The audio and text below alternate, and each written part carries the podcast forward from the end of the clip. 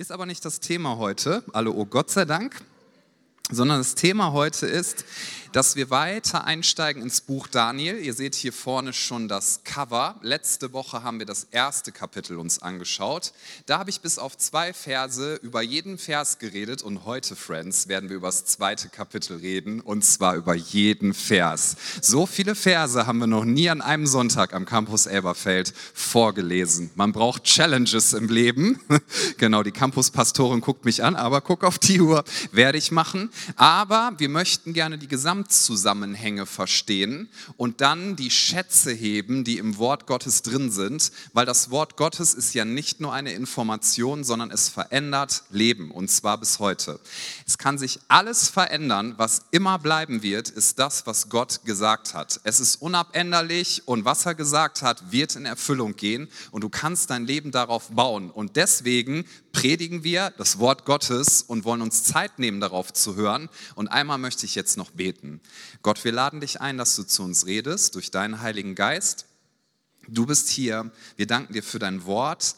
Danke, dass wir wissen dürfen, dein Wort ist ein festes Fundament. Und egal, was für Stürme in unserem Leben sein mögen, wenn wir auf deinem Wort bauen, dann werden wir standhaft bleiben dann werden wir standhaft bleiben.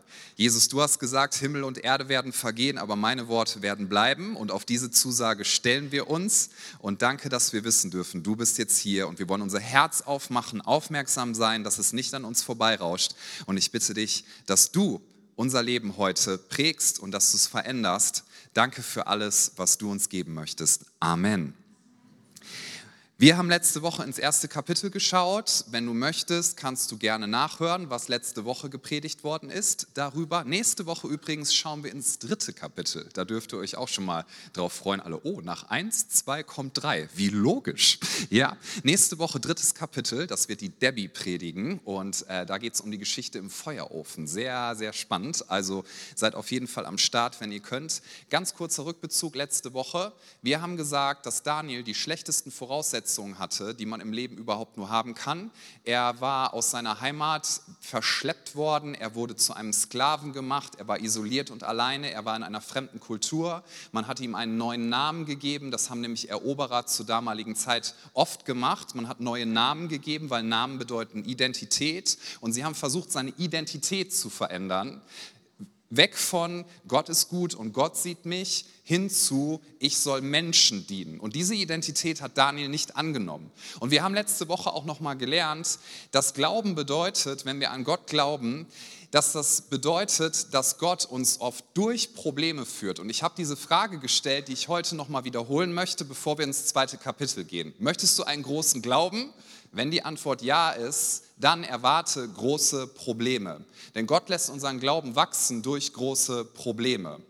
Ich habe einen Verweis gemacht auf den Jakobusbrief Kapitel 1, da steht das nämlich auch, Erachtet es für lauter Freude. Also freut euch, wenn Probleme kommen, weil ihr ja wisst, ne? und ich meinte schon echt, wissen wir das? Da setzt ihr ja viel voraus, dass das dazu führt, dass ihr standhaft werdet, dass euer Glauben wächst und dass ihr Gott besser kennenlernt. Was wir alle wollen. Wir wollen in unserer Bestimmung leben. Aber deswegen möchte ich nochmal sagen, Prüfungen und Probleme machen gar keinen Spaß. Aber das, was du dort bekommen kannst, ist eine Riesenchance. Und wenn wir schon durch Probleme und Schwierigkeiten im Leben gehen müssen, dann lasst uns doch mit einer Glaubenshaltung da durchgehen und Gott fragen, was möchtest du mir hier zeigen?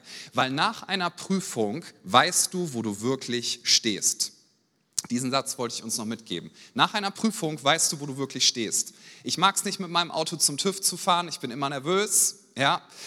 Und wenn der TÜV dann was feststellt, dann ähm, fühle ich mich oft nicht cool und ich denke dann auch oft, dass es jetzt blöd, das Geld zu bezahlen. Aber ich habe mir schon oft gesagt, dass es doch unreif ist, wenn ich dann dem TÜV-Prüfer sage, dass er mich nicht leiden kann. Ja, das habe ich auch noch nie gemacht. Das wäre unreif. So, der lässt mein Auto hier nicht bestehen, weil der kann mich nicht leiden. Das ist übrigens auch nicht nett Lehrern gegenüber. Ja, wenn du eine Mathearbeit verhauen hast und dein Lehrer sagt, das ist halt eine 5, dann ist das in den allermeisten Fällen, muss man dazu sagen, nicht, weil dein Lehrer Lehrer dich nicht leiden kann, auch wenn du das deinen Eltern erzählen willst, sondern weil du einfach nicht gut Mathe konntest. Aha.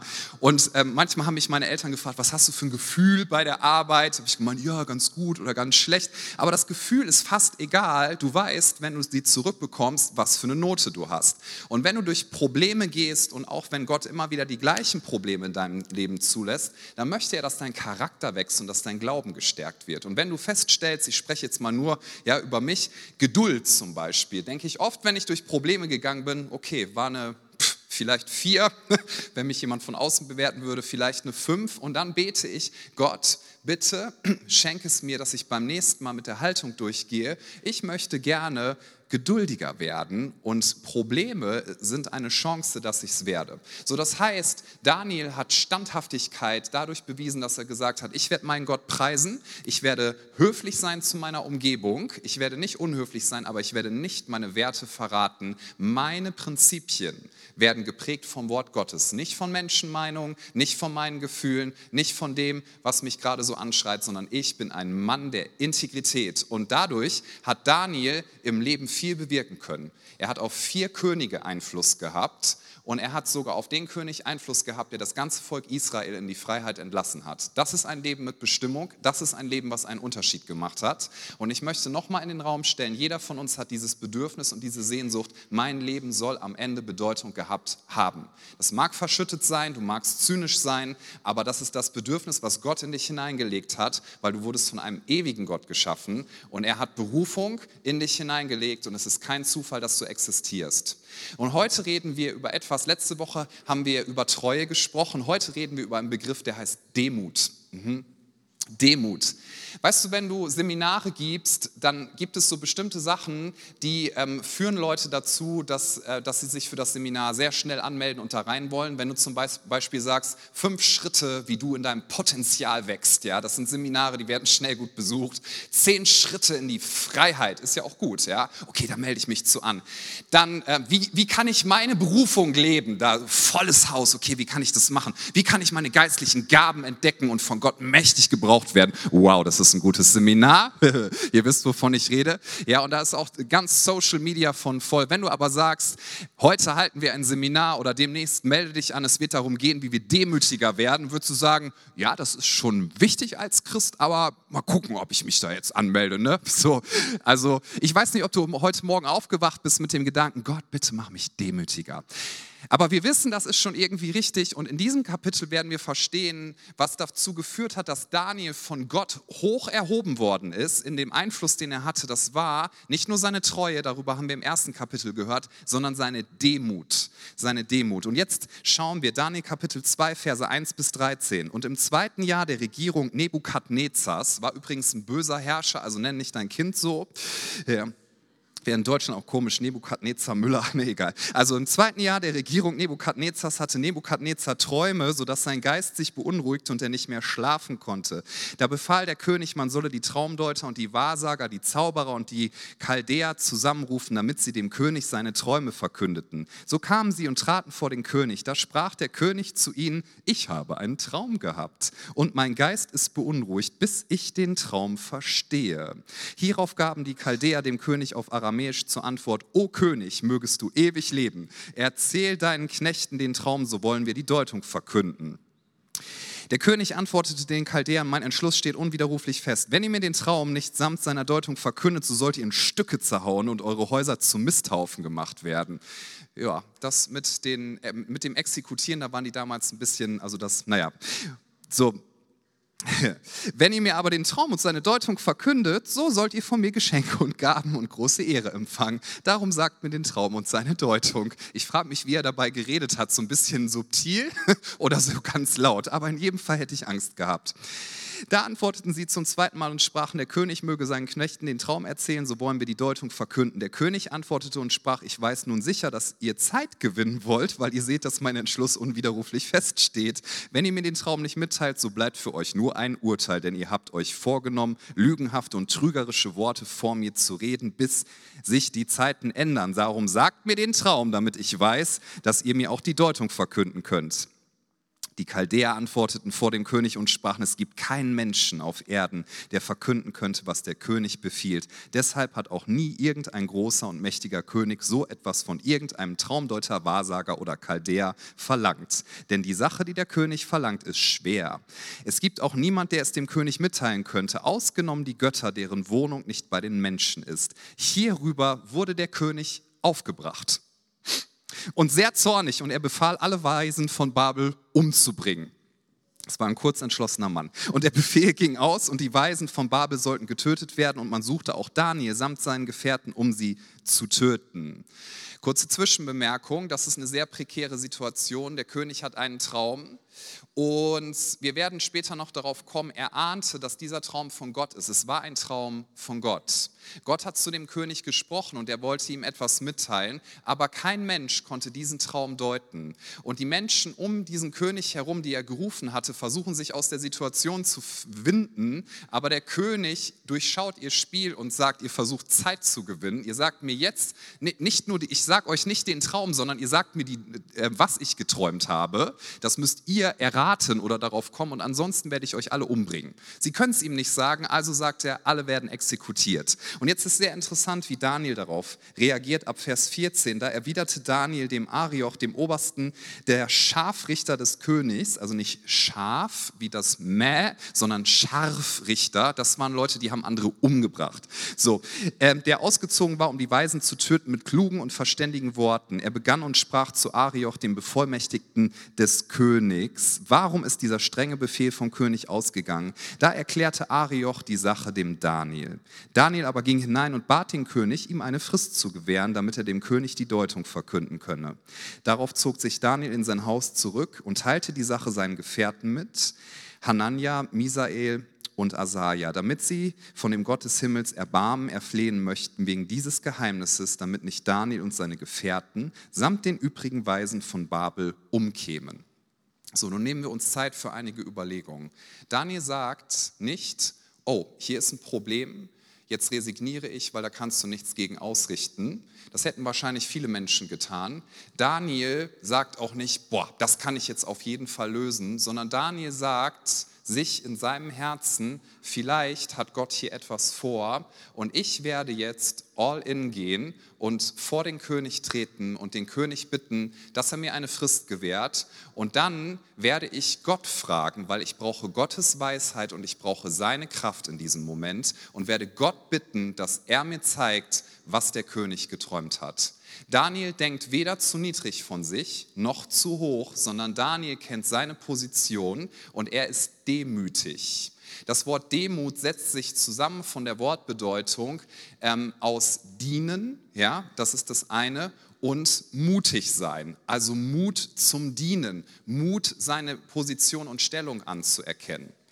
Dieses Wort, ähm, was dafür im Lateinischen steht, bedeutet Humus oder Erde ist ganz interessant. Demut bedeutet, dass du, dass du weißt, worauf du stehst und wo du herkommst. Denn wir sind aus Erde gemacht. Auch die, der Bedeutungsstamm vom Wort Mensch, wenn du ins Lateinische guckst, kommt von Erde. Also der Mensch wurde aus Erde geformt. Und die Bemerkung möchte ich uns schon mal geben. Ist es nicht faszinierend, dass Gott das gewöhnlichste Material wählt, was es überhaupt nur gibt und dass er etwas Besonderes daraus macht? Denn das bist du.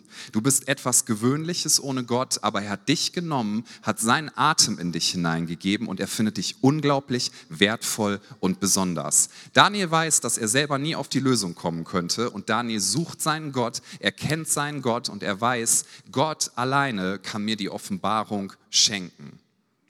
Ich möchte uns darüber nochmal theologisch ja, informieren und mich auch, weil das ist etwas, was, was sehr, sehr ähm, wichtig ist, wenn du überlegst, wie du ein Leben führen kannst in Bestimmung. Wenn du sagst, ich möchte gerne, dass mein Leben Bedeutung hat und ich hätte gerne die Weisheit Gottes und die Kraft Gottes in meinem Leben. Ich mache jetzt keine Umfrage, aber wenn du sagst, hätte ich gerne Weisheit Gottes, Kraft Gottes und ich würde gerne den Traum leben, den Gott mir gegeben hat, die Berufung, die er mir gegeben hat. Ich möchte einen Unterschied machen mit meinem Leben. Wenn du das möchtest und dich fragst, wer sind eigentlich die Leute, die Gott sich aussucht? Lass uns mal diese Frage stellen. Wen sucht Gott sich aus, wo er sagt, dir vertraue ich meine Weisheit an und meine Kraft? Wenn du dir überlegst, wen wird Gott im Endeffekt erhöhen und wen wird Gott erniedrigen, übrigens demütigen, das ist ja was anderes. Wenn du selber keine Demut hast und dich selber erhöhst, wirst du irgendwann gedemütigt werden. Ja, und zwar von Gott, weil Gottes Charakter ist nicht nur, dass er weise ist und allmächtig, Gottes Charakter ist auch, dass er in sich demütig ist. Jesus ist nicht auf die Erde gekommen und hat dann gesagt, ja okay, doof, weil ich jetzt halt die Menschen retten möchte, da muss ich mal was machen, was sonst nicht meinem Charakter entspricht und demütig sein. Nein, er hat das gelebt, was er von seinem Charakter her sowieso schon ist. Menschen denken ja manchmal, Gott ist sowas wie so ein Giga-Narzisst, ja, der irgendwelche Kreaturen geschaffen hat und sie in einem Universum gefangen hält, damit sie ihn anbeten. Wenn das Gottes Intention wäre, dann hat er einen ziemlich schlechten Job gemacht, oder? Weil wir uns alle wieder, immer wieder von ihm abkehren. Nein, Gott ist kein Narzisst. Gott ist neben vielem anderen, er ist mächtig, er ist weise, er ist gut. Gott ist von Herzen demütig. Gott ist ein Diener. Mhm. Das ist ein Gedanke, den können viele nicht an sich ranlassen. Aber Jesus ist gekommen und er hat gedient und er hat sein Leben gegeben. Er hat gesagt, ich bin demütig und sanftmütig. Es ist sein Charakterzug. Weißt du, warum Gott, warum ich keine Angst habe, dass Gott allmächtig ist? Ich habe keine Angst davor, weil ich weiß, dass sein Charakter durch und durch gut ist und dass er demütig ist und dich und mich liebt. Und jetzt kommen wir zu uns Menschen. Möchtest du wissen, wem Gott Kraft und Weisheit verleiht? Das sind Menschen, die demütig sind. Demut ist keine Sache, die du als Geistesgabe bekommst oder mit der nur bestimmte Leute gesegnet sind, sondern Demut ist eine Entscheidung, die du triffst. Demut ist eine Entscheidung, die du triffst. Daniel ist demütig und er wusste übrigens, dass es noch nicht mal gut ist, wenn er nur alleine betet, sondern er bittet seine Freunde, dass sie ihm helfen, dass sie ihn unterstützen, dass sie darin mit ihm unterwegs sind. Daraus lernen wir übrigens noch mal Folgendes: Wenn du von Gott einen Traum bekommst, auch diesen Gedanken findest du in der ganzen Bibel. Wenn es ein Traum ist, den du alleine erfüllen kannst, ja, ohne dass du andere Menschen brauchst, dann ist es kein göttlicher Traum. Das kannst du gerne einmal sacken lassen und überlegen, ob du das für plausibel hältst. Aber wir benutzen oft dieses Ich brauche nur Gott, benutzen wir als ein Schlupfloch, um nicht mit anderen zusammenarbeiten zu müssen und andere Menschen nicht zu brauchen. Gott hat uns aber auf Gemeinschaft angelegt. Und das lernen wir hier von Daniel. Daniel ist demütig und er sucht Gott. Ab Vers 19. Hierauf wurde dem Daniel in einem Gesicht bei Nacht das Geheimnis offenbart. Da pries Daniel den Gott seines Himmels. Daniel begann und sprach: Gepriesen sei der Name Gottes er weist Gott alle Ehre zu. Er, das Erste, was er macht, ist, ist, dass er sagt, Gott sei alle Ehre. Gott hat mir die Weisheit gegeben, Gott hat mir die Kraft gegeben. Ich hätte das niemals machen können und deswegen preise ich meinen Gott. Er preist seinen Gott und er sagt, ähm, Gepriesen sei der Name Gottes von Ewigkeit zu Ewigkeit, denn sein ist beides, und hier kommt's, Weisheit und Macht. Und er weiß, wenn er jetzt Weisheit und auch Autorität bekommt, dass das nur von Gott kommt, der von Herzen demütig ist und einen guten Charakter hat und der gerne seine Kraft und seine Weisheit schwachen Menschen anvertraut. Ich möchte dir sagen, das ist vielleicht die Aussage, die mir fast am meisten am Herzen liegt oder wo ich glaube, dass der Heilige Geist das betonen möchte. Wenn du möchtest, dass Gott dich gebraucht, Gott widersteht niemals Menschen, die eine zerbrochene Vergangenheit haben. Gott wird niemals Menschen ins Angesicht widerstehen, die sagen, ich habe Fehler, ich fühle mich oft so schwach. Gott wird niemals Menschen widerstehen und sie nicht gebrauchen, die sagen, hey, ich brauche Gnade, ich fühle mich unzulänglich, ich bin nicht intelligent genug, ich bin nicht clever genug, ich habe nicht genug Begabung. Solche Menschen wird Gott niemals fallen lassen. Gott liebt es, Menschen zu gebrauchen, die sonst niemand gesehen hat. Das ist, wie er sein Reich baut. Gott widersteht niemals Menschen oder sagt, ich kann dich jetzt nicht gebrauchen, weil du zu schwach bist, weil du es nicht drauf hast, weil du oft so zaghaft bist, weil du so eine Vergangenheit hast, wie du sie hast. Das ist kein Problem für Gott. Das Einzige, wo Gott dir widersteht, ist, wenn du nicht demütig bist. Dem Demütigen gibt er gerne seine Weisheit, dem Demütigen gibt er gerne seine Kraft Und das ist das, was Daniel anerkennt. Und deswegen sagt er, ich preise meinen Gott, denn nur von ihm kann das kommen. Ich weiß, was meine Position, ich weiß, was meine Rolle ist. Er sagt, er führt andere Zeiten und Stunden herbei. Er setzt Könige ab und setzt Könige ein. Er gibt den Weisen die Weisheit und den Verständigen den Verstand. Er offenbart, was tief und verborgen ist. Er weiß, was in der Finsternis ist und bei ihm wohnt das Licht. Dir, dem Gott meiner Väter, sage ich Lob und Dank, dass du mir Weisheit und Kraft verliehen und mich jetzt hast wissen lassen, was ich von dir erbeten habe. Denn die Sache des Königs hast du uns wissen lassen. Daniel preist seinen Gott und er weist ihm alle Ehre zu. Denn Daniel weiß, Weisheit und Stärke kommen nur von Gott. Möchtest du jemand sein, den Gott sich aussucht, um ihn mächtig zu gebrauchen, dann entscheide dich für den Weg der Demut. Demut übrigens ist oft missverstanden. Hier möchte ich auch noch mal kurzen Gedanken zu sagen. Demut heißt nicht, sich doof zu finden. Ja? Demut heißt, sich nicht auf eine komische Art und Weise minderwertig runterzuspielen. Ich kann das manchmal fast nicht leiden, ja, wenn man Leute irgendwie lobt für irgendwas, was sie gemacht haben und man geht dahin und sagt, hey, du hast heute wunderschön gesungen. Nee, das war alles Gott. Und ich denke immer, ich könnte schwören, deine Lippen haben sich bewegt. Ja? So, das, wenn Gott dir etwas gibt und wenn du es tust, dann hab eine Zuversicht. Daniel hat ja nicht gesagt, wer bin ich schon? Ich kann das nicht. Ich bin so minderwertig. Ich sollte mich verstecken. Das ist nicht Demut. Demut heißt nicht, sich runterzuspielen und dich minderwertig zu fühlen. Auf gar keinen Fall. Es ist sogar, lass es mich ein bisschen krass sagen, eine Beleidigung deines Schöpfers, weil er sagt über dich, ich habe dich wunderbar gemacht. Ja? Und deswegen sagt Jesus auch, du sollst deinen Nächsten lieben wie dich selbst. Du kannst andere übrigens nur lieben, wenn du dich selbst liebst, weil du weißt, Gott liebt mich. Aber das ist eine ganz andere Predigt. Ja, einige sind so krass mit Minderwert unterwegs und das ist keine Demut. Demut ist aber auch nicht, dass du dich erhöhst. Und da gibt es ja dann auch Leute, wenn du ihnen zuhörst, hör mal auf das, was Leute reden. Wenn sie viel das Wort Ich drin haben, was ich brauche, was ich möchte, was meine Berufung ist, was ich gerne tun möchte, wo ich gerne hin möchte und was ich nicht bekommen habe und so. Du hast das Gefühl, die ganze Zeit so ein schwarzes Loch, alles ja, dreht sich um sie und zieht sich da hinein. Und selbst wenn sie die Bibelstelle hören, ja, also die, die Letzten werden die Ersten sein. Und wenn ihr die Größten sein wollt, dann sollt ihr allen dienen. Weißt du, was solche Menschen dann denken? Sie denken, ach so, der Weg Weg, wie ich der Erste werde, ist, dass ich für eine Weile diene, ja, dann mache ich das. Ne? genau, weil das ist ja toll. Dann diene ich ein bisschen und so und dann werde ich hoch erhöht. Das ist nicht das, was damit in der Bibel gemeint ist. Das ist ja geradezu so, als würdest du dich in einer Schlange ganz hinten hinstellen und sagen, so, jetzt wo ich mich hinten hingestellt habe, alle umdrehen. jetzt bin ich vorne. Das ist nicht das Prinzip. Kannst du mal bei McDonald's probieren oder sonst wo. Das ist nicht das Prinzip dahinter, sondern was Gott dir sagt ist, der Dienende ist der Große. Die Dienende ist die Starke.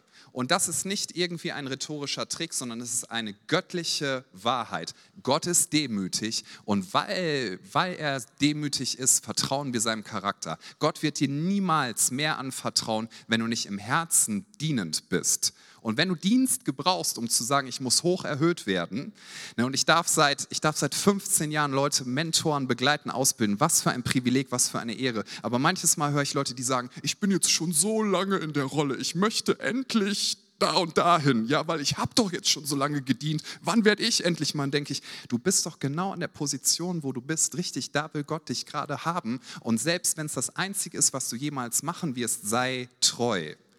Als ich angefangen habe als Pastor, da bin ich in eine Gemeinde reingekommen, die hatte eine Gemeindekrise und da sind ganz viele Leute weggegangen und ich war ja so als Auszubildender da drin und ich dachte, boah, die Stimmung hier ist richtig mies ne? und es sind ganz viele Jugendliche gegangen und ich wollte eigentlich Jugendpastor sein. Ich konnte noch nicht mal was dafür, dass die gegangen sind, sonst hätte ich, naja, wie auch immer. Und dann waren da noch 15 Teenager in der Gemeinde und ich habe mir Folgendes gesagt und das habe ich zu Gott gesagt.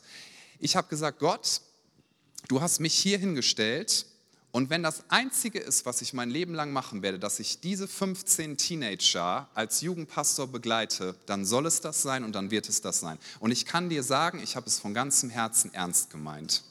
Ja? Ich habe es von ganzem Herzen ernst gemeint und ich wäre heute noch fein damit, wenn ich genau das tun würde. Weil am Ende zählt nicht, was Menschen über dich sagen, am Ende zählt, was Gott über dich sagt. Und wenn er dir mehr Weisheit und mehr Macht geben möchte, dann wird er das einfach tun. Er wird das aber niemals machen, wenn er deinem Charakter nicht vertrauen kann. Hast du dir schon mal überlegt, wie du drauf wärst äh, oder was du tun würdest, wenn du allmächtig wirst?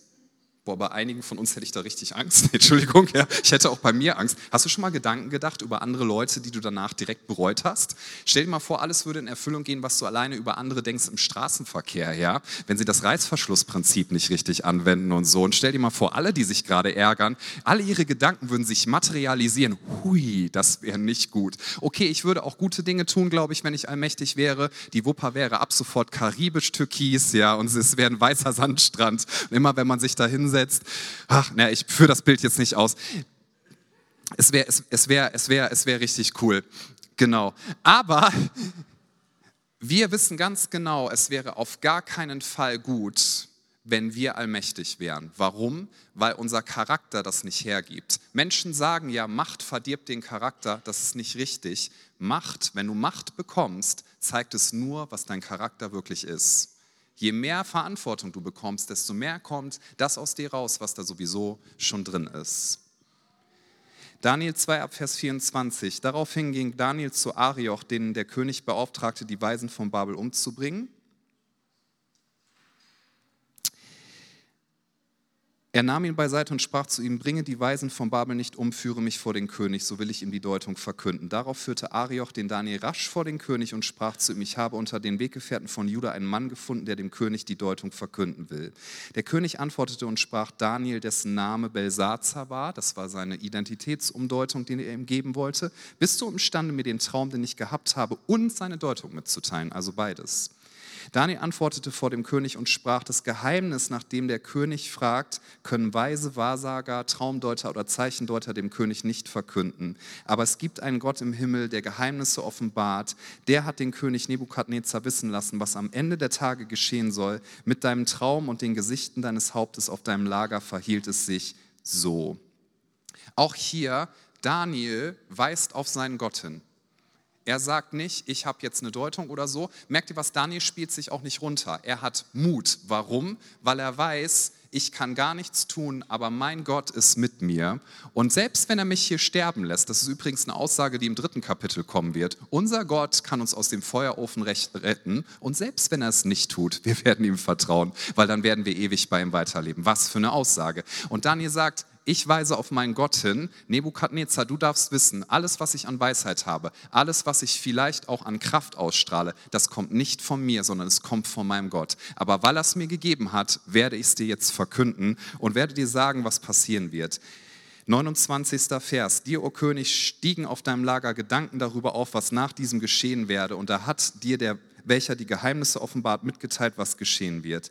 Mir ist dieses Geheimnis nicht durch eine Weisheit, die ich vor allen Lebenden voraus hätte, geoffenbart worden, sondern damit dem König die Deutung bekannt gemacht werde und du erfährst, was dein Herz zu wissen wünscht. Du, o oh König, schautest und siehe ein erhabenes Standbild. Dieses Bild war gewaltig und sein Glanz außergewöhnlich. Es stand vor dir und sein Anblick war furchterregend.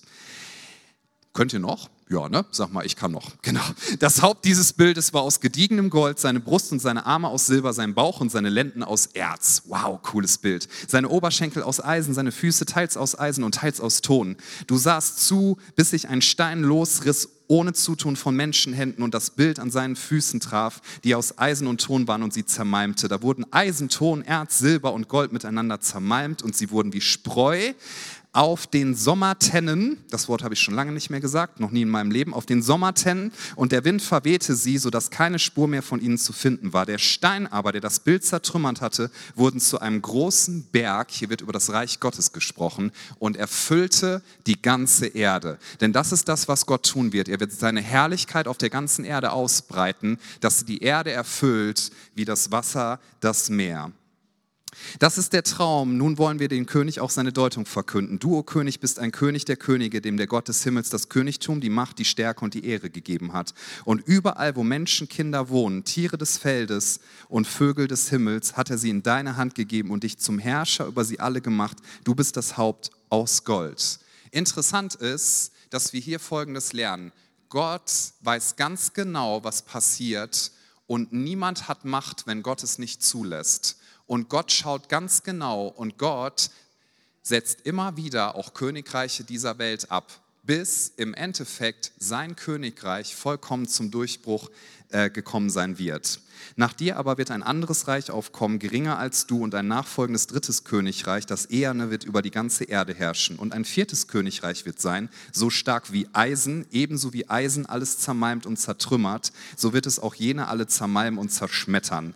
Dass du aber die Füße und Zehen teils aus Töpferton und teils aus Eisen bestehend gesehen hast, bedeutet, dass das Königreich gespalten sein wird, aber es wird etwas von der Festigkeit des Eisens in ihm bleiben, gerade so, wie du das Eisen mit lehmigem Ton vermehrt vermengt gesehen hast. Und wie die Zehen seiner Füße teils aus Eisen und teils aus Ton waren, so wird aus das Reich zum Teil stark und zum Teil zerbrechlich sein. Dass du aber Eisen mit Tonerde vermengt gesehen hast, bedeutet, dass sie sich zwar mit Menschensamen vermischen, aber doch nicht aneinander haften werden, wie sich ja Eisen mit Ton nicht vermischt. Gib mal deinem Nachbarn ein High Five. Bald haben wir die Verse der Prophetie durch. Aber in den Tagen jener Könige wird der Gott des Himmels ein Königreich aufrichten, das in Ewigkeit nicht untergehen wird. Und sein Reich wird keinem anderen Volk überlassen werden. Es wird alle jene Königreiche zermalmen und ihnen ein Ende machen. Er selbst aber wird in Ewigkeit bestehen. Ganz so wie du gesehen hast, dass sich von dem Berg ein Stein ohne Zutun von Menschenhänden losriss und das Eisen, das Erz, den Ton, das Silber und das Gold zermalmte. Der große Gott hat den König wissen lassen, was nach diesem geschehen soll. Und der Traum ist zuverlässig und seine Deutung steht fest. Sehr gut mitgegangen. Heute mal ein bisschen Bibeltext. Kurz ein paar Bemerkungen dazu. Hier werden vier Reiche beschrieben, die alle schon existiert haben und die alle schon vergangen sind. In Daniel 7, Vers 17 wird das genauso gesagt. Es sind vier Reiche, über die hier geschrieben wird. Das erste ist das Reich Babylon, da ist König Nebukadnezar. Das zweite ist das Reich Persien, was danach kam und unterging. Das dritte ist Griechenland. Griechenland gibt es heute noch, aber als Weltherrschaft vergangen ja, als Weltherrschaft vergangen und dann das grausamste und stärkste Reich Rom. Und auch dieses Reich ist vergangen. Wir lernen daraus, Gott ist der, der ganz genau schaut, wie Menschen mit dem umgehen, was sie an Macht und Autorität bekommen haben. Und Gott wird am Ende seinen Plan ausführen. Sein Königreich kommt. Und als Jesus aufgetreten ist und gesagt hat, das Reich Gottes ist jetzt da, es ist nahe, da haben die Juden damals ja mit dieser Erwartung gelebt, jetzt sollte der Messias kommen, weil sie wussten, im Buch Daniel wird angekündigt, es kommt Gottes Reich. Und sein Reich, das sagt der Prophet Jesaja, wird ein ewiges Reich sein, ein Reich des Friedens. Und die Herrschaft, die ruht auf den Schultern von Jesus. Und die Mehrung, also die Ausbreitung seiner guten Herrschaft wird niemals ein Ende haben. Daniel lebte auf festen Fundamenten, auf dem festen Fundament, dass er sagte, es mag sein, dass jetzt noch vieles schlecht ist, aber ich weiß, Gottes Plan ist gut, er wird erfolgreich sein, seine Sache wird am Ende komplett sich ausgebreitet haben und ich werde mich nicht davon abbringen lassen, diesem Gott zu dienen, demütig. Ich werde mich nicht selber erhöhen. Wer sich selber erhöht, der wird irgendwann abgesetzt werden von Gott, wie diese Königreiche. Wer selbst sagt, ich werde den Charakter Gottes annehmen und ich werde mich für Treue entscheiden und ich werde mich für Demut entscheiden, dem wird Gott gerne seine Weisheit und seine Stärke anvertrauen. Matthäus 7 sagt ab Vers 24, ein jeder nun, der diese meine Worte hört und sie tut, den will ich mit einem klugen Menschen vergleichen, der sein Haus auf Felsen baute. Als nun der Platzregen fiel und die Wasserströme kamen und die Winde stürmten und an dieses Haus stießen, fiel es nicht, denn es war auf den Felsen gegründet. Jesus spricht hier über das Reich Gottes und über seine Prinzipien. Weißt du, wenn Stürme kommen, wenn wir in schlechten Situationen sind, wenn unser Haus geschüttelt wird und wenn ein Platzregen kommt, dann merken wir manchmal erst, auf welchem Fundament wir stehen. Wenn dein Haus gegründet ist auf Felsen, und das ist es, wenn du seine Worte hörst und sie tust. Wenn du hörst, Demut ist eine Charaktereigenschaft, die Gott segnet, dann überlässt er dir diese Entscheidung, dass du demütig bist. Wenn du es tust, wenn du diese Haltung übst, dann wird in jedem Sturm dein Haus auf festem Fundament stehen. Daniel ist zu großen Ehren gekommen. Daniel hat es ins Alte Testament geschafft als eines der bedeutendsten Prophetenbücher, die es überhaupt gibt. Daniel hat Einfluss gehabt auf Herrscher und Machthaber und zwar nicht, weil er sich selbst erhöht hat, auch nicht, weil er gesagt hat, ich bin der letzte Erdenwurm und ich kann nichts. Nein, weil er mutig gesagt hat, ich gehe Schritte, ich lasse mich nicht zurückdrängen. Er hat sich ermutigt ermutigen lassen von seinen Freunden. Und das möchte ich uns gerne noch mitgeben, was du und ich, was wir brauchen, ist Ermutigung. Ermutigung heißt, dass du Mut in Leute hineinsprichst. Bist du ein Ermutiger? Bist du eine Ermutigerin? Oder bist du ein Entmutiger und eine Entmutigerin, dass du Leuten Mut nimmst? Du wirst immer das weitergeben, was schon längst in dir drin ist. Und der finale Gedanke ist der folgende. Wie gesagt, Demut ist keine geistliche Gabe, ist nichts, was manche bekommen und manche nicht, sondern Demut ist eine Entscheidung, zu der dich Gott nicht zwingen wird. Er kann dich und wird dich auch nicht zwingen, dass du ihn liebst, weil es ist ein Ausdruck von Liebe, wenn du demütig bist. Der größte Ausdruck von Liebe ist nämlich, wenn du nicht für dich selber nimmst, sondern wenn du bereit bist, anderen zu geben, dich in andere zu investieren, dein Leben hinzugeben, damit andere Leben haben. Und Gott hat dir etwas gegeben, das ist ein wundervolles Geschenk. Es nennt sich freier Wille, Freiheit. Wahre Liebe ist nur möglich, wenn es Freiheit gibt. Weißt du, um perfekt zu sein, brauchst du keine Freiheit. Bist du einfach perfekt. Ein Diamant, wenn er perfekt ist, der muss nicht frei sein. Der ist halt einfach perfekt. Aber um zu lieben, das geht nur, wenn du frei bist. Und das Interessante ist, Gott hat dir diese Freiheit gegeben. Er hat dir sogar die Freiheit gegeben, dass du das nicht annehmen musst, was dich wirklich segnen und in deiner Seele satt machen würde, nämlich seine Liebe. Du kannst sie verweigern und kannst versuchen, es irgendwo anders zu finden. Er hat dich noch nicht mal so geschaffen, dass du diese Liebe annehmen musst. Und er hat seinen Sohn gegeben, ohne vorher irgendwie einen Mechanismus äh, ne, zu manipulieren, dass wir das annehmen müssten. Du hast absolute Freiheit, das ist ein Zeichen von Liebe. Ich möchte gerne noch eine Sache sagen, weil ich habe die auf dem Herzen zu sagen.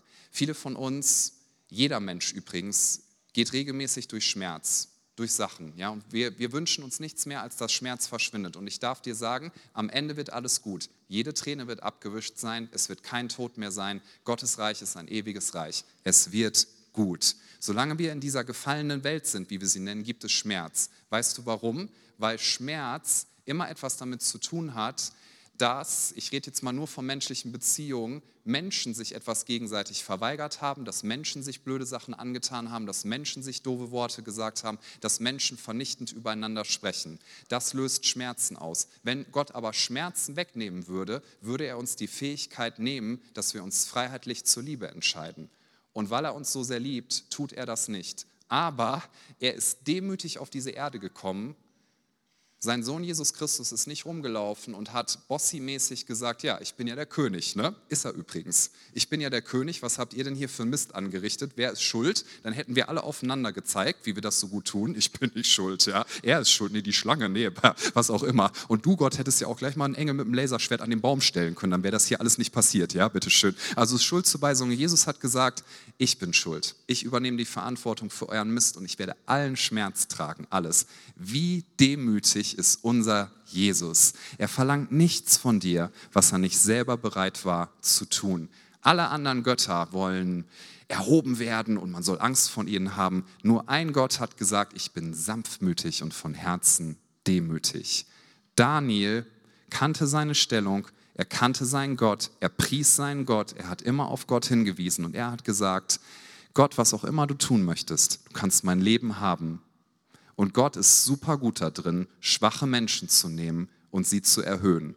Und er ist ebenso super gut da Menschen, die sagen, ich nutze meine Macht für schlechte Dinge, irgendwann abzusetzen. Gott wird es tun. Am Ende wird alles gut, alles wird nochmal besprochen werden. Aber wer in Jesus ist, darf wissen, es ist alles vergeben und ich werde ewiges Leben haben. Bau dein Leben auf festen Fundamenten. Und jetzt bitte ich die Band nach vorne und uns bitte ich, dass wir aufstehen gemeinsam.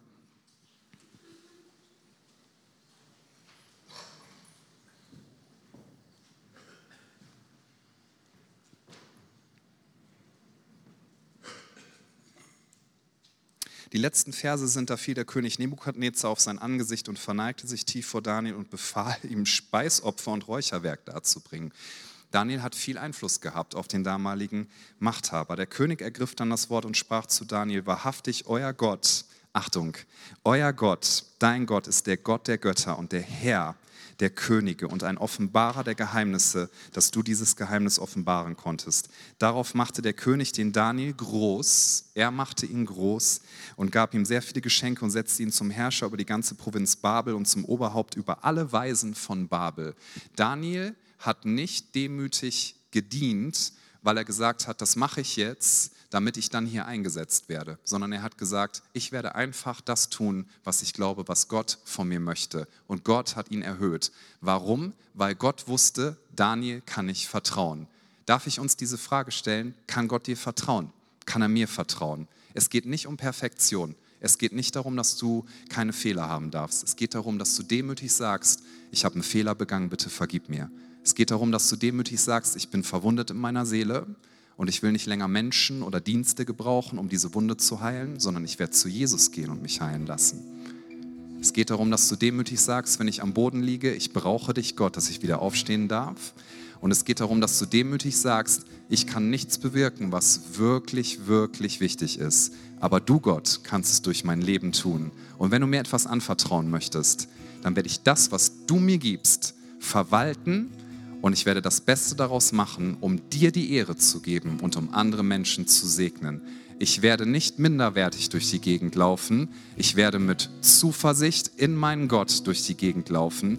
Aber ich werde andere Menschen segnen weil ich weiß, es gibt Gott die Ehre. Daniel aber erbat sich vom König, dass er Satrach, Mesach und Abednego über die Verwaltung der Provinz Babel einsetzte. Daniel aber blieb, blieb am Hof des Königs. Sie alle haben viel Einfluss bekommen, weil sie gesagt haben, wir werden nicht an unserem Gott verzweifeln. Wir werden treu bleiben und wir werden demütig sein. Und dann haben sie so viel erlebt. Lasst uns Leben führen mit Bedeutung. Lasst uns das Leben nicht verschwenden. Jeder Tag ist ein Geschenk. Lasst es uns nicht leben dazu, dass andere Menschen uns dienen müssen und dass sie uns äh, irgendwie füllen müssen, sondern lasst es uns leben zur Ehre Gottes und für seine Ehre allein. Schließt doch bitte einmal eure Augen. Jesus, ich danke dir dafür, dass du hier bist. Danke, dass du ein festes Fundament bist. Danke, dass dein Königreich niemals vergehen wird. Du sitzt auf dem Thron, Gott hat dich hoch erhöht und deine Herrschaft wird kein Ende haben und dein Königreich wird sich immer weiter ausbreiten und wir dürfen Teil dessen sein. Es ist ein Reich des Friedens, es ist ein Reich der Gnade, es ist ein Reich des Lebens, es ist ein Reich der Berufung und wir möchten, solange wir leben, solange wir atmen, mit allem, was wir tun, dir die Ehre geben. Jesus, wir preisen dich und wir erheben dich. Und da, wo wir unsere eigenen Wege gegangen sind, da wollen wir heute umkehren und sagen, sagen, Jesus, du und du allein sollst der sein, der uns leitet. Da, wo wir sagen, ich bin in Minderwert drin und ich, ich kann mich nicht selber annehmen, da wollen wir das ablegen und wollen sagen, wir nehmen an, was du uns gegeben hast. Wir wollen uns nicht verstecken, sondern wir wollen sagen, dein Licht soll scheinen in der Finsternis und dein Charakter soll durch unser Leben und dadurch, dass wir laut sind in dieser Welt, zum Ausdruck kommen. Da, wo wir Dinge und Menschen gebraucht haben, obwohl wir Menschen eigentlich lieben sollten, da tut es uns leid, Jesus, und wir geben dir das heute und wir bitten dich, dass du uns ganz neu füllst mit deiner Sicht, denn dir sollen sagen und möchten sagen, dein Reich komme, dein Wille geschehe, wie im Himmel, so auf Erden. Gott, dein ist das Reich, dein ist die Kraft, dein ist die Herrlichkeit in Ewigkeit. Wir preisen dich und dich alleine. Während alle Augen geschlossen sind, nur ich werde schauen und das Team, möchte ich dich fragen, ob du heute demütig in Anerkennung, dass du selber nicht stark genug bist, um den Tod zu besiegen, um deine Fehler zu besiegen, ob du heute in Demut sagen möchtest, Jesus, ich gebe dir mein Leben. Vielleicht wirst du es zum allerersten Mal tun und vielleicht weißt du auch, dass das heute dein Moment ist, wo du es erneut festmachen solltest. Der Heilige Geist wird dir das jetzt zeigen. Das ist das, wofür wir gebetet haben. Und ich glaube, Jesus schaut jetzt mit seinen Augen durch den Raum und er sieht dich und er sieht dein Herz. Und wenn du sagst, während niemand umherschaut, das ist dein Moment mit Jesus. Jesus, ich möchte dich annehmen. Bitte vergib du mir. Bitte mach du mein Leben neu. Ich kann das nicht aus eigener Kraft, aber ich komme zu dir. Du bist meine Kraft, du bist meine Stärke. Ich glaube an dich, dass ich ewiges Leben nur in dir finde. Wer sagt, das möchte ich jetzt festmachen in diesem Moment, keiner schaut umher. Da möchte ich dich einladen, dass du in Demut, in Anerkennung, wer Jesus ist, einfach jetzt einmal deine Hand hebst, sagst, Jesus, hier bin ich, bitte verändere du mein Leben. Dankeschön. Gibt es noch jemanden, der sagt, das möchte ich tun? Dass dich gerne noch melden. Jesus, du bist so gut. Und ich danke dir, dass du jede einzelne Person, die sich jetzt gemeldet hat, unendlich liebst. Jesus sieht dich. Dein Leben ist kein Zufall. Und er liebt es, wenn du ihm dein Leben gibst. Er liebt es, wenn du ihm vertraust und auf seine Stimme hörst. Er wird es sehr gut machen. Sehr, sehr gut. Jetzt dürfen alle, die sich gemeldet haben, ihre Hand gerne wieder runternehmen und wir öffnen unsere Augen und wollen jetzt noch ein Gebet sprechen.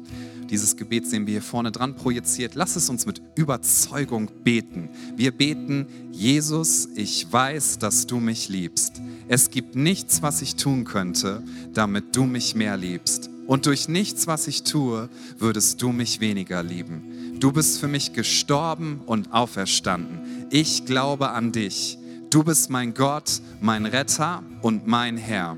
Bitte schenke mir die Vergebung meiner Schuld. Ich möchte als dein Kind leben und du sollst mein ganzes Leben bestimmen. Ich danke dir, dass ich durch dich wirklich frei bin und ein Leben in Ewigkeit habe. Amen. Komm, lass uns einen Applaus geben und das feiern, was gerade passiert ist. Und Gott, wir geben dir die Ehre. Und wir geben dir den Lobpreis. Und jetzt lass uns diesen Moment noch nehmen, dass wir es nicht einfach als ein Lied singen machen, sondern dass wir sagen, mit allem, was ich bin, mit dem Atem, den Gott mir geschenkt hat, mit meinen Fähigkeiten, mit meiner Stimme, ich werde meinen Gott erheben. Er ist groß, er ist aller Ehre wert. Komm, lass uns ihn preisen und ihm das höchste Lob geben heute. Amen.